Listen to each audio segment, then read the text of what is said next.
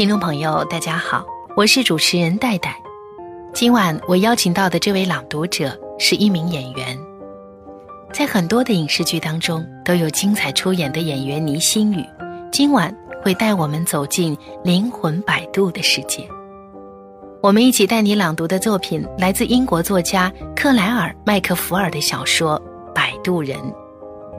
每个人都渴望寻找属于自己的摆渡人，每个人也都可能成为别人的摆渡人。生命就是在这样的相识与支撑中，不断的获得成长。您可以在今晚聆听节目的过程当中，随时通过新浪微博找到主播戴戴，或者是节目的微信公众平台“带你朗读”，和我们交流沟通。有请今晚的朗读者，演员倪星宇。每一个与我们结伴同行的灵魂，都是我们生命的摆渡人。大家好，我是演员倪星宇 Gary。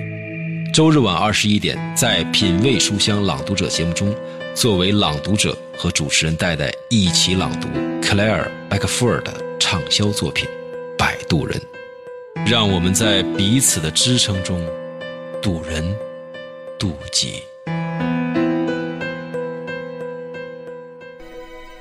大家好，我是今晚的朗读者倪新宇 Gary。他们跨过小屋的门槛后，终于安全了。这一刻，迪伦记得很清楚，因为那些喧嚣的噪声马上停止了。崔斯坦“砰”的一声关上门，手一松，让他站了起来，就好像刚才搂着他，把他烫伤了似的。他呆立在那里。害怕的张大了嘴，而他，则走到了窗边，向外望去。他们就这样待了很久，最后，迪伦抬起了头。崔斯坦，崔斯坦，看着我，那是什么？他努力让自己的声音平静，然而刚刚哭过，说起话来，嗓音依旧是沙哑。迪伦。我一直没有对你说实话。他看到他的瞳孔微微放大，但没有别的反应。他顿时醒悟，他已经知道了。他只是不知道，不知道他瞒了他什么事情。我当时不在那趟车上，我当时是……崔斯坦的声音颤抖，又停住了。我当时是在等你。迪伦，你不是事故的唯一幸存者。他声音小得几近耳语。你是唯一一个没有逃出来的人。崔斯坦不安的在他身边挪了挪身体，等着他的反应。整整一分钟过去了，他纹丝不动，只有嘴唇间一颤，才让他看上去不至于是一尊雕塑。我死了吗？他最后问。崔斯坦点点头。我想，也是冥冥之中我已经知道了。不，自己说的还不准确。迪伦想。他想到自己再也见不到琼和凯蒂了，再也不能和父亲见面，享受他们本该有的天伦之乐了，再也不能进入职场，结婚生子。如果这一切都是真的，而他，也已经预感到了这一点，那么木已成舟，不可更改了。他还在这儿，他还是他，如此，已经是万幸了。我现在在哪儿？他静静的问。荒原，崔斯坦回答。他抬头看看他，等着他说下去。他位于两个世界的中间，你必须要穿过它。每个人都要穿过他们自己的荒原，在这个地方发现你已经死去的真相，然后无可奈何的接受。那些东西呢？迪伦指着窗外，他们又是什么？魔鬼。我想你会这样叫他们的：食腐者、恶鬼。他们会拼命抓住穿过路上的孤魂。越是靠近世界的另一端，他们就会越来越孤注一掷，他们的攻击也会越来越疯狂。他们抓我们干什么？他的声音比耳语大不了多少。崔斯坦耸了耸肩，不愿回答。告诉我吧，他恳求道。知道这些，做好准备很重要。他不想再被蒙在鼓里了。崔斯坦叹了口气说：“他们现在还没抓到你，一旦抓到了，他们就会把你卷入水下。一旦被抓到，我们就再也见不着了。一旦在水下，又会怎么样呢？我也不是很清楚。”崔斯坦平静的回答。迪伦面露愁容，心里对这个回答并不满意。但他能感觉到这次崔斯坦没有哄他。但是等他们完事了之后，你就会成为他们中的一员。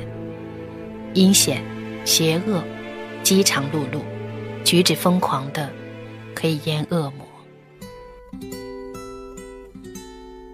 摆渡人，作者克莱尔·麦克福尔，居住在苏格兰格拉斯哥南部。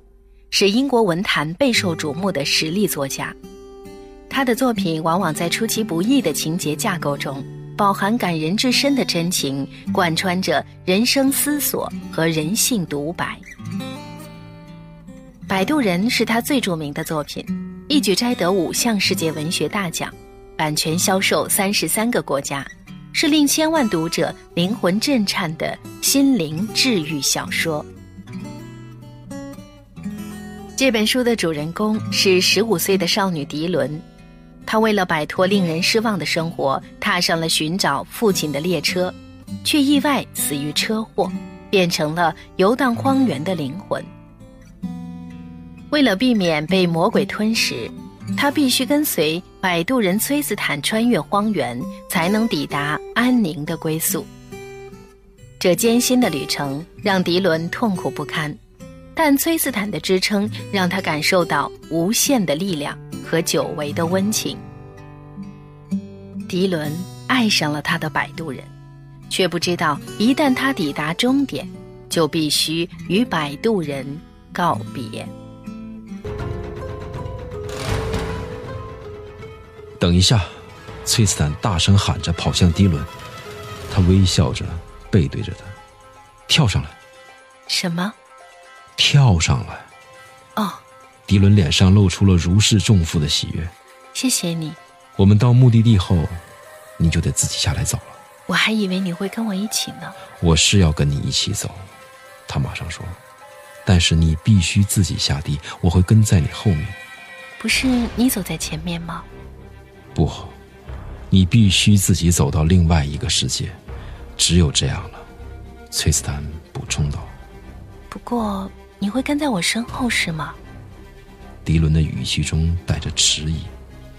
我保证，我说过我会跟着你的。他们越靠近，两个世界的交汇处就越清晰，交接点之外的世界显得有些模糊不清，像是透过别人的眼睛看到的景象。你还好吗？崔斯坦问道。迪伦转过头对着他，眼神中全是迷茫。他早就想到了，迪伦外表还能撑得住，但很明显，内心非常的恐慌。他想的并不完全对。现在在迪伦的身体内，一股强烈的感情正在横冲直撞，这是他以前从未经历过的。眼前的紧张气氛让迪伦的心里格外记挂几件事。让他把注意力都集中在了正在至关重要的事情上。他不知道在交界线的另一端会出现什么。即使崔斯坦已经答应了在后面跟着，有件事他还是必须现在就说。尽管这个念头让他自己也感到害怕，尽管他知道说出这番话会让自己的感情变得无比脆弱，但他。还是下定了决心。我，我爱你。迪伦丝毫不敢把目光从崔斯坦的脸上移开，尽力想看懂他的反应。这句话似乎悬在他们之间的空气中，迪伦的每一根神经都感到刺痛、警觉。他身体内的荷尔蒙砰砰地撞击着血管壁。他根本不想这么直白，然而他根本不知道如何开口谈论这个话题，而他。又必须把自己的心声说出来。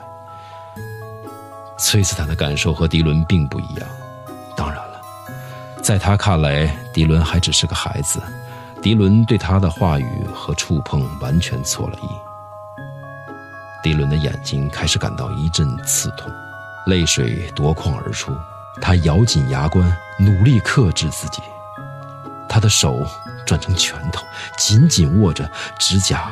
刺进了手掌里，可是光是这点痛还不算完，胸口的痛才是让他苦不堪言，如同一把炙热的匕首刺进了胸膛的正中。这种痛，盖过了其他感官的不适，让他的呼吸倍感艰难。好比玻璃突然破碎。灵魂浮游随风吹，世界悄悄化作露水。茫茫然回望过去，如准许，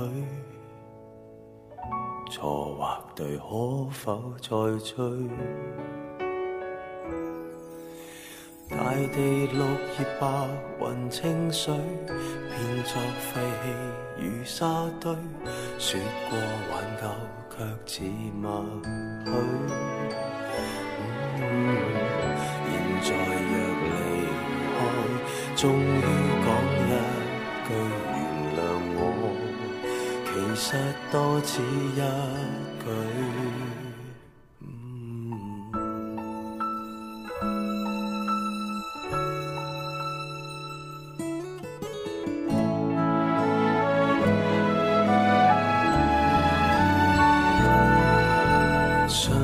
仔女好友爱侣，有过笑语和怨怼，看似永远似细水。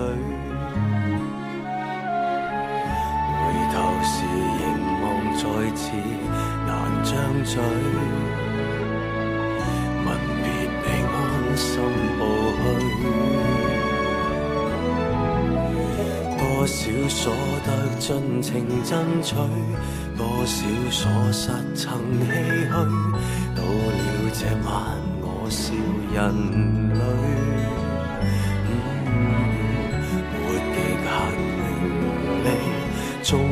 将失去时日里，是寄居的堡垒，多干脆。过去我对与不对，再要计较太琐碎，我却要说爱永远不是负累。哪怕你看我就似安然沉睡，分半秒亦无力追随。听过众说各一句，哲理似永远相对。原来多少理论都不可取。我爱你也爱就会心灵重聚。何妨相处数十岁，终须。